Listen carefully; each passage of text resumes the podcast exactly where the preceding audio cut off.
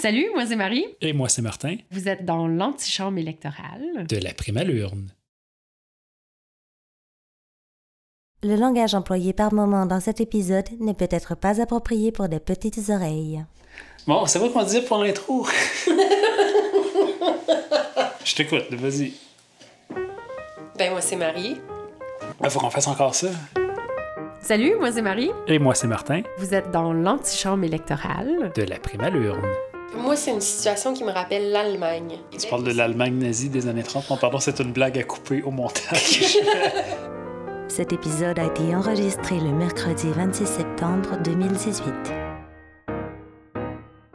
Puis, c'était comment la circonscription de Ngava? C'était très plaisant. Aucune pancarte électorale, aucun débat. Aucun Internet. Euh, ça dépend où.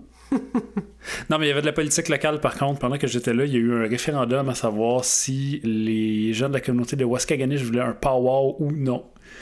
OK. Parce que le chef de bande de Waskaganish s'opposait à l'organisation d'un powwow, qui est un rassemblement traditionnel autochtone, culturel et je pense probablement politique euh, historiquement aussi, mais dans, ce cas-ci, c'était purement culturel et traditionnel. Puis euh, le chef de bande s'y opposait pour une raison que j'ignore.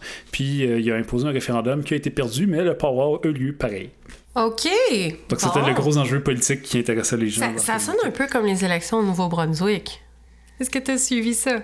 Rappelle-moi euh, les résultats. Le Parti conservateur a fini avec 22 sièges, le Parti libéral avec 21, mais le Parti libéral, je crois, avec 37% du vote et le Parti conservateur avec 32%, ou enfin, il y a un écart de 5-6% de, des suffrages. Et il y a deux tiers partis, chacun avec euh, trois sièges. Oui, c'est ça. Puis euh, l'Alliance des gens, qui me semble être une très mauvaise traduction d'un nom en anglais que je ne connais pas. C'est le People's Alliance. On écoutait ce midi, Midi Info, toi et moi, et euh, Philippe Fournier de QC 125 parlait des élections au Nouveau-Brunswick et de quoi aurait eu l'air la Chambre là-bas s'il y avait eu un mode de scrutin proportionnel, mixte et compensatoire. Et donc, au final, la proportion de sièges serait la même que la proportion du vote populaire. Lui aussi faisait remarquer que normalement, on traduirait People's Alliance par Alliance populaire. Moi, je n'étais pas du tout au courant de ça avant de travailler avec une Acadienne, mais le gouvernement du Nouveau-Brunswick est doublé. Quel ministère existe en double? J'ai vu une vidéo euh, de The People's Alliance et il expliquait qu'il allait réduire les impôts des gens en coupant dans la duality, donc la dualité. Ils l'ont pas dit comme ça, mais éliminer tous les ministères francophones pour unir les deux cultures. Et donc, on se retrouvait avec le centre droit et le centre gauche. Le centre droit étant les progressistes conservateurs, qui ont conservé leur nom antinomique à mon sens, et les libéraux, qui sont le centre gauche. Et là, les deux tiers partis, mais c'est la gauche et la droite. Le Parti vert fait office de parti de gauche et le, la défense des droits des francophones, de même que le Parti libéral. Puis la droite, c'est l'Alliance des gens. Et un fait notable, on a essayé de rappeler à François Legault, c'était laquelle? La seule province bilingue du Canada c'est le Nouveau-Brunswick. Mais on se rend compte que c'est pas si bilingue que ça, le Nouveau-Brunswick. Ils n'ont pas eu de débat en français cette année parce que le chef progressiste conservateur ne maîtrisait pas suffisamment bien le français. Et les Acadiens euh, faisaient remarquer que pendant ce temps-là, au Québec, une province francophone, on avait un débat en anglais. Et euh, ils ont juste fait élire un francophone et deux personnes qui peuvent parler le français. ça, sonne comme une pire maîtrise du français que les chefs au fédéral.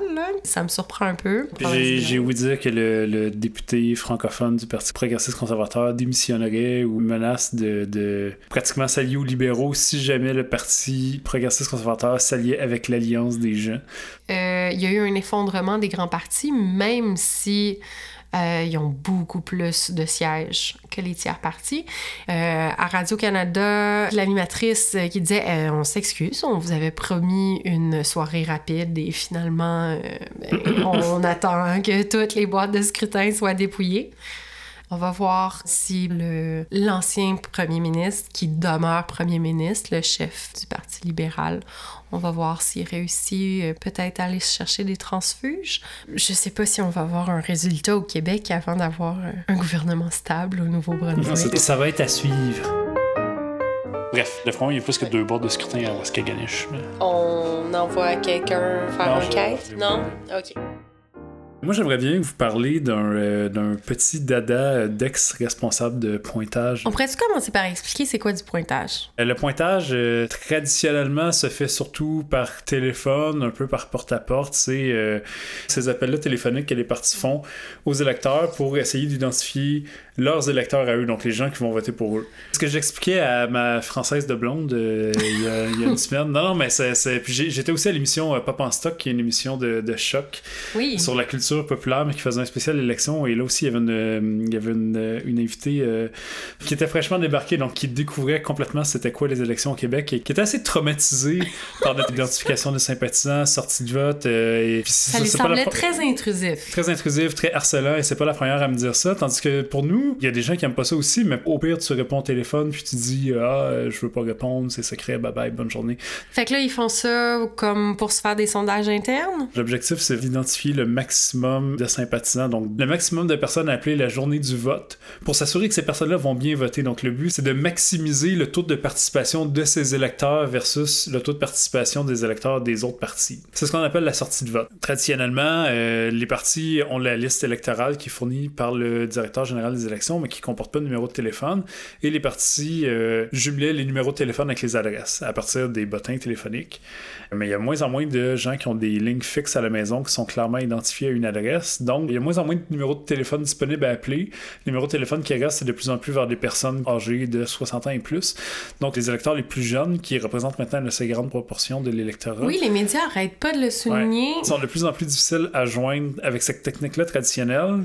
Les partis doivent user de d'autres stratégies pour obtenir soit les numéros de téléphone ou les rejoindre carrément directement euh, par les médias sociaux ou d'autres façons. Mais donc, cette manière-là très traditionnelle de faire au Québec devra euh, probablement euh, changer dans les prochaines années. Mais tout ça pour dire que pendant que je m'occupais du pointage, j'étais un peu euh, frustré, comme probablement beaucoup de militants, d'avoir des gens qui nous répondaient euh, Oui, j'aime beaucoup vos propositions, mais vous avez pas de chance dans le comté, vous pourrez jamais gagner ici, fait que je veux pas perdre mon vote, je vais voter pour le parti qui a le plus de chances. Donc, les gens semblaient dire euh, J'aimerais beaucoup voter pour vous, mais moi, qu'est-ce qui m'importe, c'est gagner mon élection d'une certaine manière. Le fameux vote stratégique. Le fameux vote stratégique. Bon, évidemment, ça me frustrait, mais ça me faisait beaucoup de poser de questions sur est-ce que les sondages influencent le vote ou jusqu'à quel point ça peut influencer les électeurs ou où les électeurs vont chercher leur information pour prendre leurs décisions.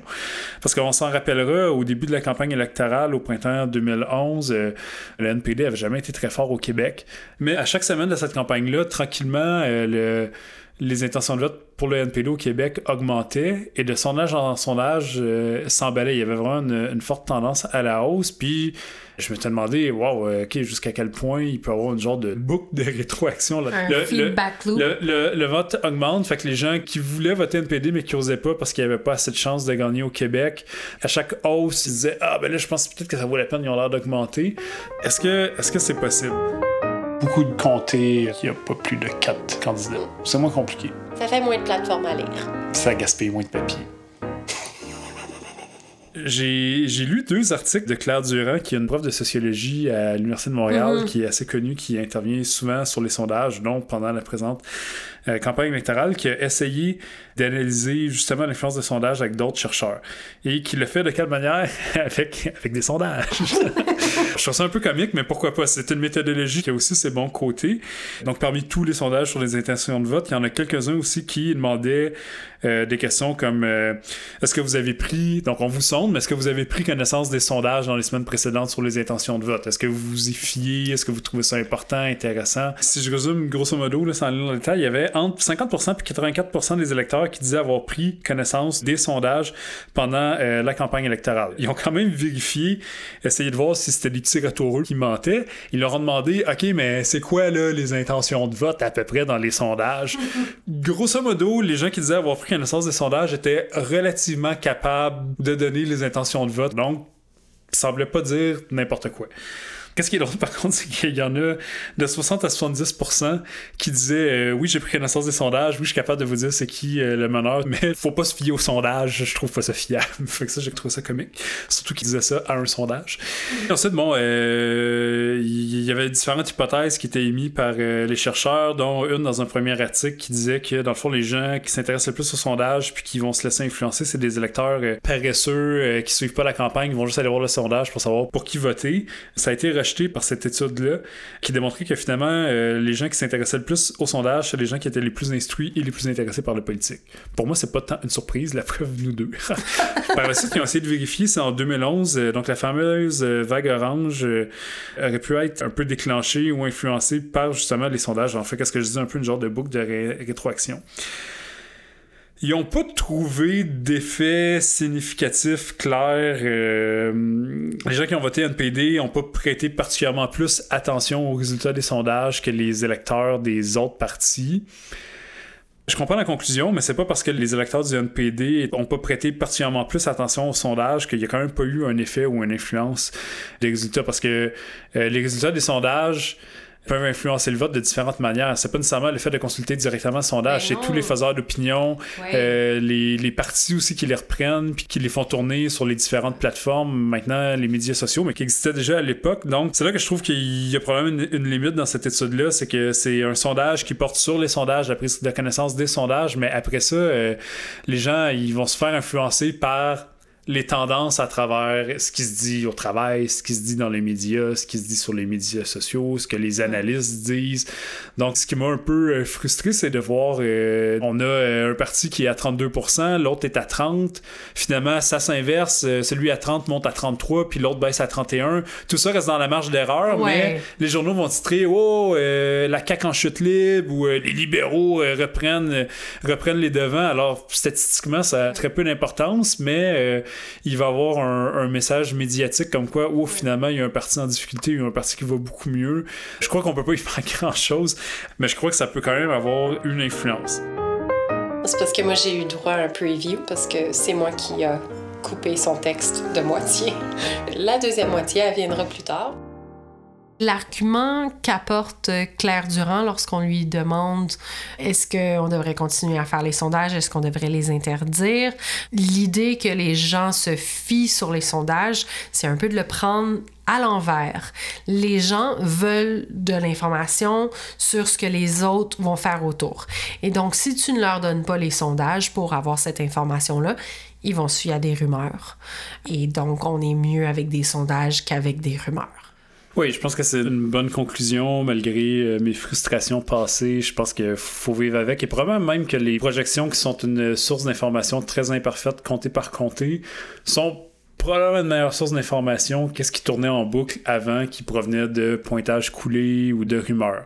Cela étant dit, je crois que les médias font probablement jamais assez d'efforts pour mettre des bémols et expliquer les incertitudes autour de ça. Euh, il y a une ancienne députée qui n'arrête pas de citer QC 125 pour parler de certains comtés et moi, ça m'énerve. c'est pas un sondage local, puis même si c'était un sondage local, il y en a des sondages locaux qui sont faits par Main Street. Mais là, quand tu rapportes un sondage qui date du 11 septembre, est-ce qu'il y a eu beaucoup de variations aussi localement? Mais là, le seul sondage local qu'on a, c'est celui-là, donc on s'y fie. Petite critique aussi à pas tous les projecteurs, mais ce qui est, ce qui est, ce qui est un peu désolant aussi par rapport aux projections électorales, c'est quand la méthodologie euh, est pas 100% transparente. Quand on a des projections qui sont beaucoup plus opaques qui décrivent pas leur pondération en détail, c'est beaucoup plus difficile de les rapporter avec les bémols qui se doivent on peut se douter des fois de qu'est-ce qui a été inclus ou pas inclus, mais dans certains cas, c'est difficile de comprendre pourquoi dans un cas, tel et tel parti sont beaucoup plus hauts, ils sont en première position, puis dans un autre cas, c'est quasiment complètement inversé. Il y a aussi quel poids tu accordes aux sondages qu'il y avait eu au début de la campagne. Si mmh. Si t'es plus conservateur, tu vas leur accorder moins de poids parce que tu veux attendre de voir si c'est des tendances qui vont se confirmer ou si c'est juste un petit blip. Parce qu'il y a un blip, une chance sur 20 quand même c'est mhm. beaucoup. C'est 5 de chance que ce soit euh, un peu n'importe quoi. Puis c'est normal. C'est pour ça aussi qu'on veut le plus de sondages possible. En tout respect, ne jamais se fier aux scrutateurs dans les bureaux de vote. je vais vous parler d'un autre genre d'étude qui m'avait intéressé à l'époque après la vague orange et après toutes ces réflexions-là que j'avais eues pendant la campagne de 2012 et ma frustration au pointage téléphonique. Euh, j'avais eu plusieurs études de comportement électoral en Sciences Po puis même en psycho. Puis là, je vais vous en parler d'une, parce qu'on n'a pas, euh, trois heures pour parler de ça. Euh, c'est une thèse de doctorat en Sciences Po qui a été déposée à l'Université de Montréal en 2011 par Simon Labbé Saint-Vincent. Euh, qui s'intitule Élection expérimentale, la désertion stratégique et la participation sur différents modes de scrutin. Grosso modo, c'est des gens, des chercheurs qui ont bâti un genre de jeu pour essayer. En, vrai, là, dans une salle? Oui, donc comment ça marchait, puis ça va être résumé. On pourrait mettre la référence de la thèse de 250 pages pour les gens qui veulent aller plus en détail. Mais bref, ils ont créé un système où est-ce qu'il y avait, euh, mettons qu'on prend notre mode de scrutin uninominal à un tour, dans lequel ils ont mis quatre parties qui ont des, des, des positions différentes, mais il n'y a pas de détails sur des enjeux ou sur des positions politiques. C'est vraiment juste qu'il y a le parti A, B, C, D. Ensuite, chaque électeur se faisait attribuer un parti. Donc, toi, tu es pour le parti A, qui a tant de chances de gagner. Tu sais que le parti B, C, D ont tant de chances de gagner. Puis tu sais il y a combien d'électeurs qui sont attribués à quelle autre partie? Bref, les électeurs ont toutes les informations. Donc, c'est un monde artificiel. C'est un monde expérimental dans le laboratoire, mais donc, ils ont toutes les informations. Puis après ça, ils doivent voter. Puis, le résultat de cette thèse-là, grosso modo, ça confirme un peu ce dont on se doute par rapport au vote stratégique, c'est qu'il y a vraiment. Euh, il va vraiment avoir un vote stratégique quand les gens doutent que leur premier choix a des chances réelles de gagner. Mais pour que ça se passe aussi, il faut qu'il y ait l'impression que leur vote puisse vraiment faire une différence dans cette élection-là. C'est un autre résultat de l'étude. Puis évidemment, ce que ça démontre, c'est que c'est surtout les petits partis qui écopent, parce que c'est surtout les électeurs des petits partis qui ont peur de perdre leur vote, entre guillemets. Donc ça répond pas nécessairement à la question est-ce que les, les sondages influencent euh, le vote ou non directement, cette thèse-là sur le comportement électoral. N'empêche que dans un cadre réel où est-ce que toutes les formations sur les intentions de vote ne sont pas comme une expérimentation comme ça, ben il faut que tes informations sur les chances de gagner, tu trouves à quelque part. Les sondages, c'est probablement les analyses euh, politiques dans les journaux, à la télévision, les spins et les fameuses projections électorales vers euh, lesquels beaucoup de gens se rapportent, et probablement d'où les frustrations de plusieurs militants de parti envers ces projections-là, au nombre de personnes qui nous disent « je voterai bien pour vous, mais je peux pas parce que vous avez pas de chance, je vais voter pour mon choix numéro 2 », si tous ces gens-là se mettent ensemble, c'est sûr qu'on a des chances réelles de gagner, c'est juste que les gens, ils le perçoivent pas. Donc le défi, c'est de convaincre les gens que euh, son candidat ou son parti a des chances réelles de l'emporter. Et j'ai trouvé ça super intéressant parce que c'est une des conclusions de la thèse. C'est qu'un parti politique qui parvient à faire croire en sa viabilité, donc en ses chances de gagner, ou en l'absence de chances de gagner d'un autre parti, a vraiment des chances d'influencer les résultats d'une élection. Tu as réussi avec une équipe formidable à passer de la troisième à la deuxième place. Donc, le pari de dire non, non, non, on a des chances, ça avait fonctionné. Il y, a, un genre d'étapisme électoral là-dedans un peu. Euh, pour crédibiliser une candidature dans un comté, on pouvait déjà quand même voir, même à des faibles pourcentages, où sont les comtés avec les plus forts potentiel, en sachant qu'il y a un, potentiel de croissance, mais les électeurs, eux autres, le voient pas nécessairement. Donc, il faut comme les convaincre que cette base-là existe. Puis, pour moi, ça marche aussi avec les résultats précédents. Parce que les électeurs, pour revenir au comportement électoral, les sources d'information qu'ils peuvent avoir, c'est aussi les résultats d'élections antérieures.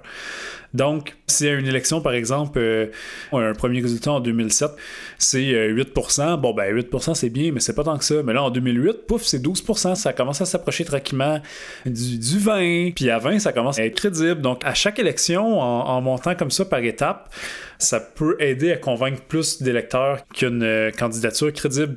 La thèse en parle en citant un auteur divergé qui disait que euh, à cause de ce comportement-là électoral de voter pour le parti qui a le plus de chances de gagner dans le mode de scrutin uninominal à un tour, ça pousse vraiment à éliminer tous les partis en bout de ligne sauf deux. C'est pour ça qu'on se ramasse presque tout le temps avec deux partis dominants. Ce l'est de moins en moins, probablement pour des questions sociologiques, mais n'empêche que sans réforme de mode de scrutin, probablement qu'à terme, après quelques élections, on retourne à deux partis. Donc, si jamais c'est la CAQ puis le Parti libéral qui finissent premier, même si c'est minoritaire, à terme, ça serait probablement non viable que le PQ continue à exister à côté des deux, euh, des deux autres partis. Là, il y a plusieurs choses que j'ai pas été en mesure de dire. Fait que je vais les dire maintenant, puis on va s'organiser au montage. Je parlais trop vite. À un moment, la, la CAQ baissait dans les intentions de vote au point où on se demandait si elle n'allait pas éventuellement disparaître. Et les militants et militantes de Québec solidaire jubilaient. Et moi, je leur disais, non, non, non, non, non, non, non, on ne veut pas que la CAQ disparaisse. Ce que la CAQ a vraiment fait, c'est de sortir la politique québécoise de l'axe souverainiste fédéraliste. C'est également ce que l'ADQ avait essayé de faire, mais ça n'avait pas fonctionné.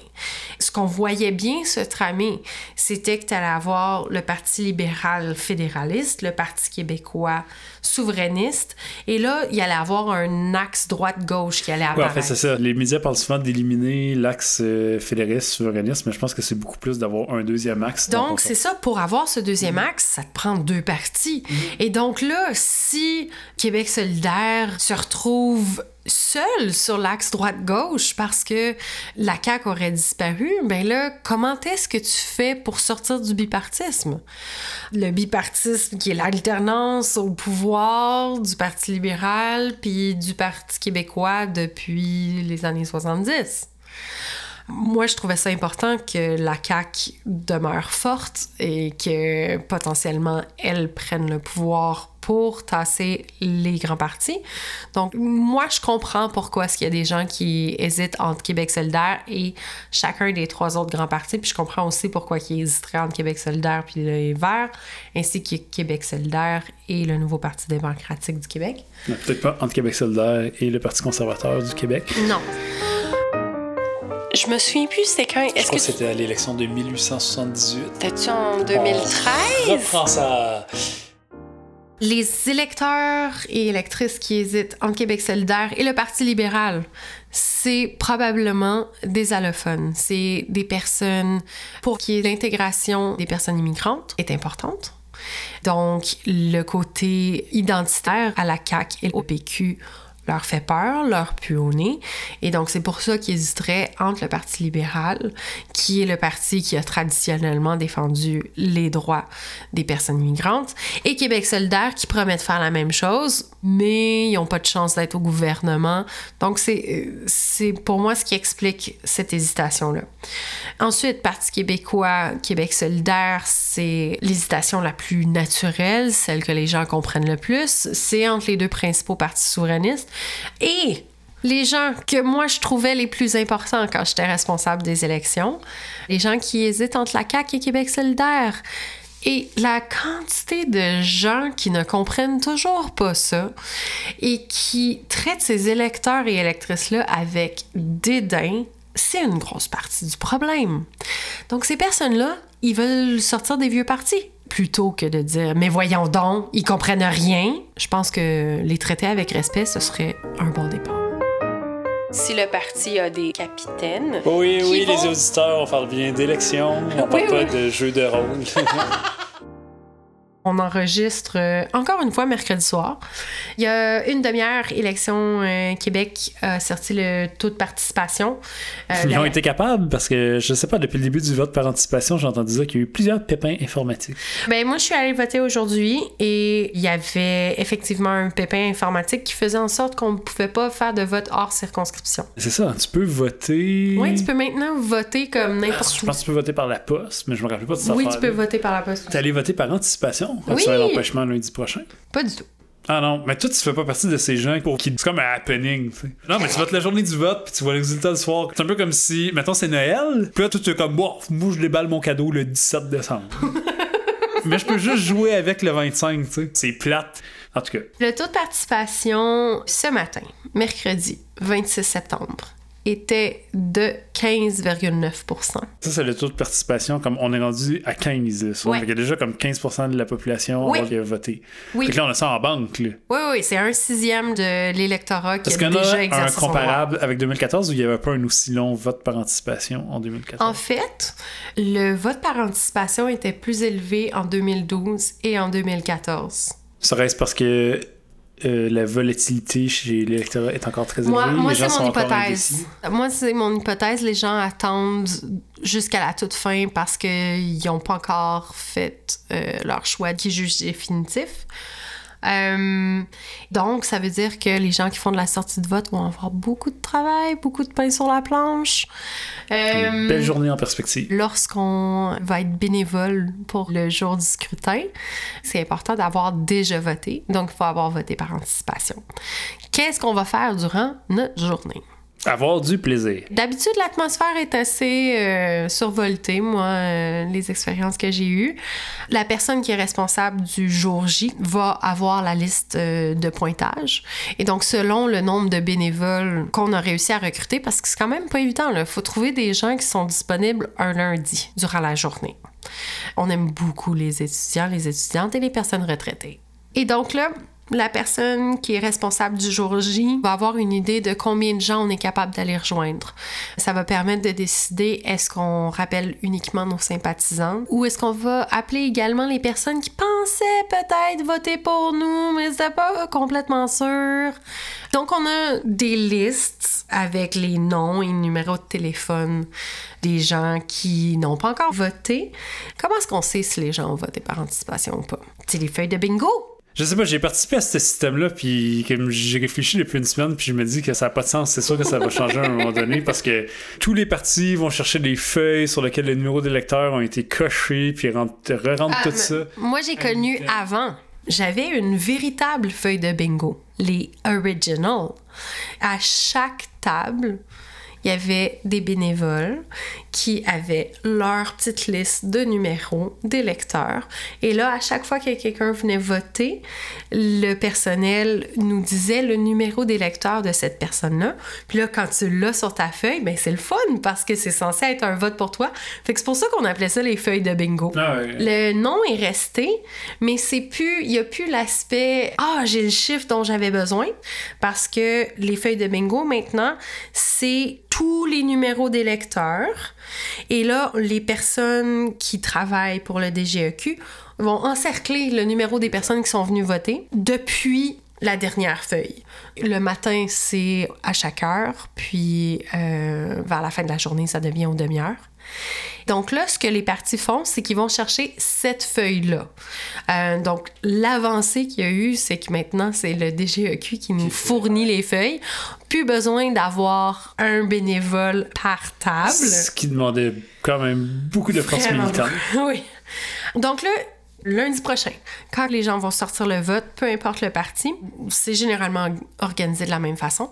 As ce qu'on appelle des runners qui vont aller chercher ces feuilles de bingo-là dans chacun des lieux de vote de la circonscription. Ils ramènent les feuilles au local électoral. Si le système est informatisé, il y a quelqu'un qui va rentrer les numéros des personnes qui sont allées voter. Donc, le jour du scrutin, on passe à travers la liste des gens qui n'ont pas encore voté. On les appelle pour leur rappeler qu'aujourd'hui, c'est le jour du vote. Ah, ça, c'est c'est comme annoncer une bonne nouvelle. C'est vraiment une journée fabuleuse où on a des belles conversations. J'ai eu la chance d'être assez vieux pour connaître différentes époques. Il y avait les runners qui allaient chercher les feuilles, qui revenaient. Puis là, il il- il- pas mélanger, ça, pas les runners et les rayeurs. Donc, il y a des bénévoles dont la le fabuleux travail est d'avoir une règle puis un crayon et de rayer les noms Moi, j'avais sur ça. la liste des gens. Ouais, ouais, je sais Moi, que- j'aimais beaucoup ça. parce qu'on travaillait 100% papier, donc les gens qui faisaient des téléphones avaient une liste papier. Mais là, faut arrêter. Je pense peut-être que ce qui n'a pas été expliqué, c'est on appelle la personne, puis on lui dit Hey, allô, euh, Jacques, c'est aujourd'hui la journée du vote, hein, faut pas oublier d'aller voter. Puis le Jacques, il dit Ah, ouais, c'est vrai, merci de me l'avoir rappelé, j'allais oublier, je m'en vais là. Puis là, les runners ramènent les feuilles, puis là, les rayeurs, ils regardent, ils rayent les noms correspondant aux numéros. À partir des feuilles de bingo, ils Raye rayent. la liste de téléphones que les bénévoles appellent. Parce que si Jacques, on se rend compte qu'une ou deux heures ou trois heures après, il est toujours pas allé voter, mais qu'est-ce qu'on fait? On le On rappelle! le rappelle pour dire Hey Jacques, c'est encore moi, je pense que t'as peut-être oublié d'aller voter finalement. Fait dire Ah ouais, je t'ai arrêté m'acheter un Pepsi, puis là j'ai rencontré Janine, puis on s'est mis à parler de plein d'affaires, je suis retourné chez nous, puis là j'ai oublié. Fait que là, il est content parce qu'on l'a rappelé. Mais euh, on veut pas le rappeler pour rien s'il est allé voter. Donc c'est pour ça qu'il y a un rayeur qui raye son nom pour pas que la personne l'appelle pour rien. Parce que là, si ça fait genre huit fois qu'on l'appelle puis qu'il est allé voter, ça fait vraiment longtemps. Là, ça se peut qu'ils disent Ouais, moi aussi, j'aurais voté pour quelqu'un d'autre parce qu'il va commencer à être tanné. Donc, c'est ça le concept. En fait, les gens sont pas nécessairement insultés qu'on les appelle pour leur rappeler d'aller voter s'ils ont déjà voté. Parce qu'à l'inverse, quand que tu les rappelles une deuxième fois en leur disant on voit que vous n'êtes pas allé voter, Là, ils ont vraiment l'impression que t'es Big Brother. Comment ça, tu sais si je suis allé voter ou pas? Maintenant, vous savez comment on sait si vous êtes allé voter Exactement. ou pas. Donc, euh, le truc, si vous voulez pas vous faire déranger la journée du vote, j'ai déjà entendu des petits communes qui étaient comme « Ah, je voulais les mélanger, je leur ai dit que j'allais voter pour eux. » Ça, ça veut dire qu'ils vont t'appeler. Exactement. Ouais, Puis on t'appelle plus qu'une fois, probablement. oui, donc, soit que vous dites euh, que vous êtes un adversaire, que vous allez voter pour un autre parti, soit que vous dites que vous voulez pas répondre. Mais si vous répondez que vous allez voter pour eux ou que vous répondez que vous êtes indécis, indécis, vous allez peut-être avoir un appel de la personne candidate. Donc, si vous voulez parler à la personne candidate, c'est un moyen de fonctionner aussi. Oui, oui, oui, vous pouvez demander, je suis indécis, j'aimerais ça parler à Philippe Couillard, peut-être ça va marcher. Donc, on vous invite à vous déplacer pour aller voter, euh, même si c'est pour aller annuler votre vote. Par contre, on, euh, on vous rappelle que c'est important de faire une marque claire. Ça peut être une croix ou un crochet, mais je trouve que le cercle est trop petit pour faire une croix ou un crochet. Il y a des gens, des fois, qui ont la fantaisie de faire un bonhomme sourire, un cœur ou je ne sais trop quoi encore, ça se pourrait que ça soit rejeté. Mais habituellement, tout ça est indiqué dans le bureau de vote, comment faire une marque claire sur des affiches. Mais bon, euh, si jamais c'est votre premier vote, euh, on vous fait ce petit rappel. C'est un devoir d'aller voter. On s'est battu pour la démocratie. Il y a des pays où les gens meurent pour la démocratie. Sentez-vous mal si vous ne votez pas. C'est correct?